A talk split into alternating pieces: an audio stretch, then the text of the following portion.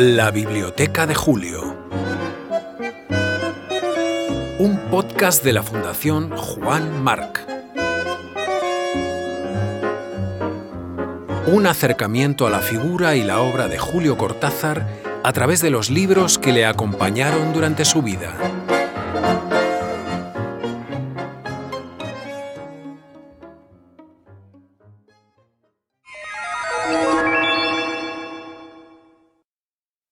17.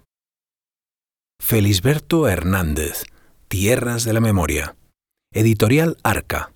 Montevideo, 1965. Es uno de los doce libros de Felisberto en la Biblioteca de Julio. Es el último libro del autor uruguayo. Lo venía escribiendo desde hacía tiempo y había publicado algunos extractos en revistas. El estado de los originales, una copia mecanografiada con frecuentes correcciones y adiciones, cuenta el editor José Pedro Díaz, muestra que estaba trabajando en él. Las correcciones son tales, sin embargo, añade, que no hacen pensar en la versión definitiva y pronta para la imprenta. Había descuidos de redacción y errores de copia que debieron ser corregidos. Dada la estructura del libro, pudo haberse retenido para continuarlo con otros desarrollos, pero tal como está es, sin embargo, un todo coherente que contiene además algunas de las más hermosas páginas de su prosa. Por lo demás, es un libro menudo de 128 páginas, una de las cuales, la 19, tiene una encantadora manchita de café que se transparenta ligeramente hasta la página 20. El libro está, como de costumbre, marcado con la firma de su dueño a modo de ex libris, Julio Cortázar, 1966.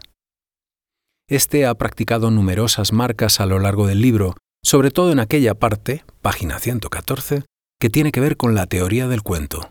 Un maestro del relato corto lee a otro maestro del relato corto. Felisberto Hernández, ese escritor que no se parece a ningún otro, escribió Italo Calvino en el prólogo a Nadie encendía las lámparas. Nació en Montevideo en 1902, la misma ciudad en que murió en 1964 por leucemia. Fue el mayor de los cuatro hijos de Prudencio Hernández González, fontanero de origen canario de Tenerife, y Juana Hortensia Silva, uruguaya de la ciudad de Rocha. La suya era una familia modesta, de ahí que a Felisberto le costara sacar adelante su vida, lo que pudo hacer gracias, en primer lugar, a sus aptitudes como músico.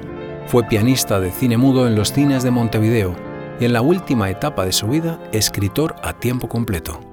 Se puede decir que su trabajo de pianista eclipsó el de escritor, y viceversa. Pero otra manera de verlo es entender que de algún modo hizo las dos cosas a la vez, pues toda su obra literaria está impregnada de música, tanto en los temas evocados, hay músicos, pianos, un bandoneón, como en la forma de contar, buscando palabras redondas, haciendo girar las frases en función de la sonoridad, el sentido de las palabras en función de los sonidos, construyendo partes de su relato como variaciones de un mismo tema musical. Aquella tarde yo toqué primero la serenata de Schubert en un arreglo donde la serenata aparecía despedazada y uno reconocía los trozos tirados al descuido entre yuyos y flores artificiales. Al principio tenía unos arpegios como para que la musa preparara su arpa. Creo que los arpegios corrían de arriba para abajo. En ese caso los oyentes pensarían en una cascada. Había una parte en que la melodía aparecía en octavas repetidas, titilantes, y ahí, sin darse cuenta, muchas personas suspiraban. Trabajó como músico hasta 1942, itinerando entre Uruguay y Argentina, tocando a Prokofiev y a Stravinsky, alternando la orquesta del Café La Giralda en Montevideo, el Café Concierto de Mercedes y el Teatro Albéniz de la capital uruguaya con el Teatro del Pueblo de Buenos Aires. Después toqué mi nocturno.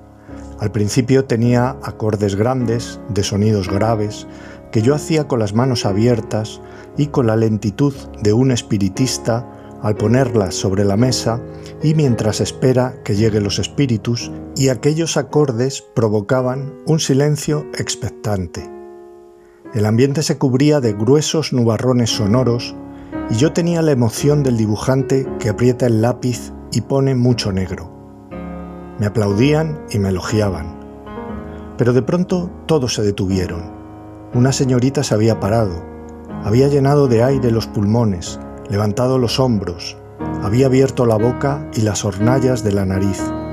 Había entornado los ojos sobre una mirada lejana y como al principio yo no estaba seguro si iría a recitar, su actitud hacía oscilar mis pensamientos entre el infinito y el estornudo.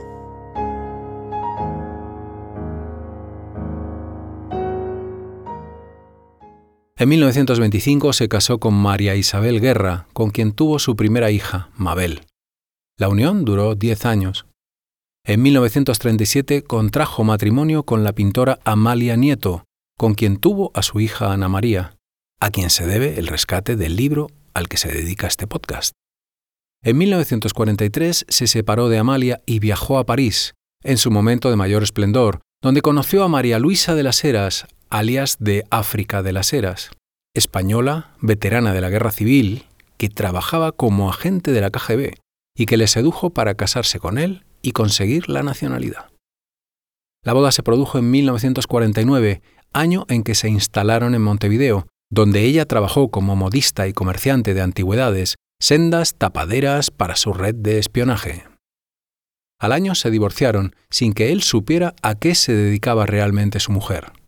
Además, yo no podía prescindir del placer de ir entrando lentamente en el alma de una mujer y acomodarme en ella con mi piano y mis libros. Estos libros, casi una decena, son volúmenes de cuentos en los que individuos rutinariamente desquiciados viven sus obsesiones en la vida cotidiana. Siempre tuve dificultad de sacar una mano fuera de la cama estando en la oscuridad, porque pensaba que si mi mano llegara a encontrarse con otra que no fuera mía, yo me volvería loco. Sin embargo, toqué la pared con la mano izquierda y pronto me di cuenta de que el maniquí estaba a mis pies y que en la misma dirección estaba la puerta. Yo ya tenía hecho cierto sentimiento a propósito de aquella cama. Era como si hubiera pensado que ella era buena porque había dejado que yo me subiera encima. Se había quedado quieta, había conservado algo de mi calor y había puesto un poco del suyo. Del maniquí tenía cierto sentimiento de desconfianza. Apenas yo me distraía, su busto me sugería la presencia de una persona, y su cabeza, del tamaño de una perilla, parecía que le produjera ideas mezquinas. Hernández escribe desde la periferia de las sensaciones, personificando los objetos, cosificando a las personas, desde o hacia un lugar metafísico. Además, tendré que escribir muchas cosas sobre las cuales sé poco, y hasta me parece que la impenetrabilidad es una cualidad intrínseca de ellas. Tal vez cuando creemos saberlas, dejamos de saber que las ignoramos, porque la existencia de ellas es, acaso, fatalmente oscura, y esa debe ser una de sus cualidades. Obligado o traicionado por mí mismo a decir cómo hago mis cuentos, escribe el autor en la página 114, marcadísima por Cortázar, recurriré a explicaciones exteriores a ellos. Mis cuentos no tienen estructuras lógicas, sigue diciendo en esa explicación falsa de mis cuentos. A pesar de la vigilancia constante y rigurosa de la conciencia, esta también me es desconocida. En un momento dado pienso que en un rincón de mí nacerá una planta. La empiezo a acechar creyendo que en ese rincón se ha producido algo raro, pero que podría tener porvenir artístico. Sería feliz si esta idea no fracasara del todo. Sin embargo, debo esperar un tiempo ignorado. No sé cómo hacer germinar la planta, ni cómo favorecer ni cuidar su crecimiento. Solo presiento o deseo que tenga hojas de poesía, o algo que se transforme en poesía si la miran ciertos ojos. Al mismo tiempo, ella crecerá de acuerdo a un contemplador al que no hará mucho caso si él quiere sugerirle demasiadas intenciones o grandezas. Si es una planta dueña de sí misma, tendrá una poesía natural, desconocida por ella misma. Ella debe ser como una persona que vivirá no sabe cuánto, con necesidades propias, con un orgullo discreto, un poco torpe y que parezca improvisado. Ella misma no conocerá sus leyes, aunque profundamente las tenga y la conciencia no las alcance. No sabrá el grado y la manera en que la conciencia intervendrá, pero en última instancia impondrá su voluntad y enseñará a la conciencia a ser desinteresada. Lo más seguro de todo es que yo no sé cómo hago mis cuentos, porque cada uno de ellos tiene una vida extraña y propia. Pero también sé que viven peleando con la conciencia para evitar los extranjeros que ella les recomienda. Ha ocurrido algo imprevisto y he tenido que interrumpir esta narración. Ya hace días que estoy detenido. No solo no puedo escribir, sino que tengo que hacer un gran esfuerzo para poder vivir en este tiempo de ahora, para poder vivir hacia adelante. Sin querer, había empezado a vivir hacia atrás y llegó un momento en que ni siquiera podía vivir muchos acontecimientos de aquel tiempo, sino que me detuve en unos pocos, tal vez en uno solo, y prefería pasar el día y la noche sentado o acostado. Al final había perdido hasta el deseo de escribir, y esta era precisamente la última amarra con el presente. Cortázar y Felisberto dialogan en estas páginas. Mejor dicho, dialoga el primero con el segundo. Ambos son colosales cuentistas, de acuerdo en algo primordial, la relación entre música y escritura, que tensionan en todo caso en modos muy distintos. El primero es climático en sus desenlaces. El segundo está dispuesto a terminar el cuento cuando se acaba de plantear su posibilidad de desenlace. Tal es su rareza. Otra característica fundamental le separa.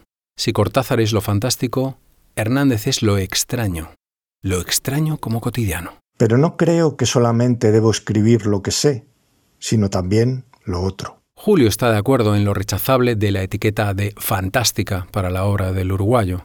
Nadie como él para disolverla en un increíble enriquecimiento de la realidad total que no solo contiene lo verificable, sino que lo apuntala en el lomo del misterio.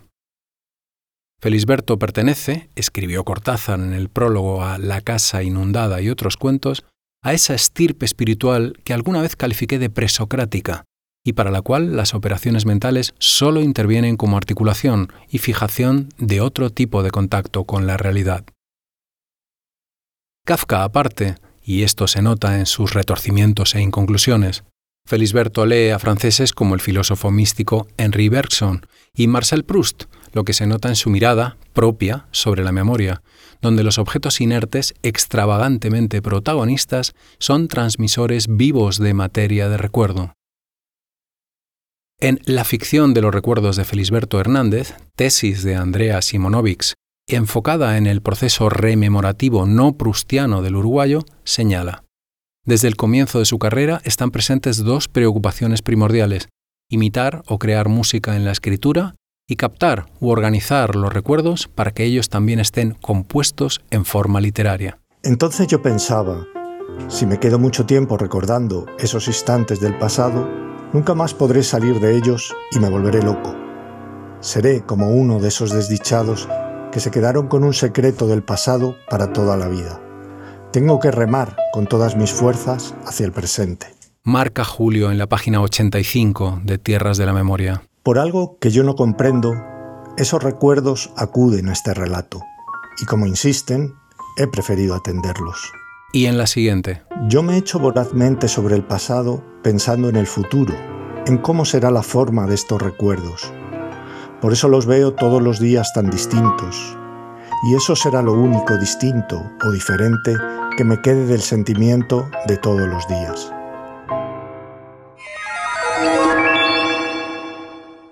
Acabas de escuchar La Biblioteca de Julio, un podcast de la Fundación Juan Marc. En el control técnico, Carlos Roiz. Música de cabecera, Astor Piazzolla. Interpretan a Felisberto Hernández al piano, Leo Masliag, Agustín Teixeira, Luciano Superviel y Sergio Elena, nieto del autor. Lee a este Eloy Tizón. Concepto, guion y voz, Bruno Galindo.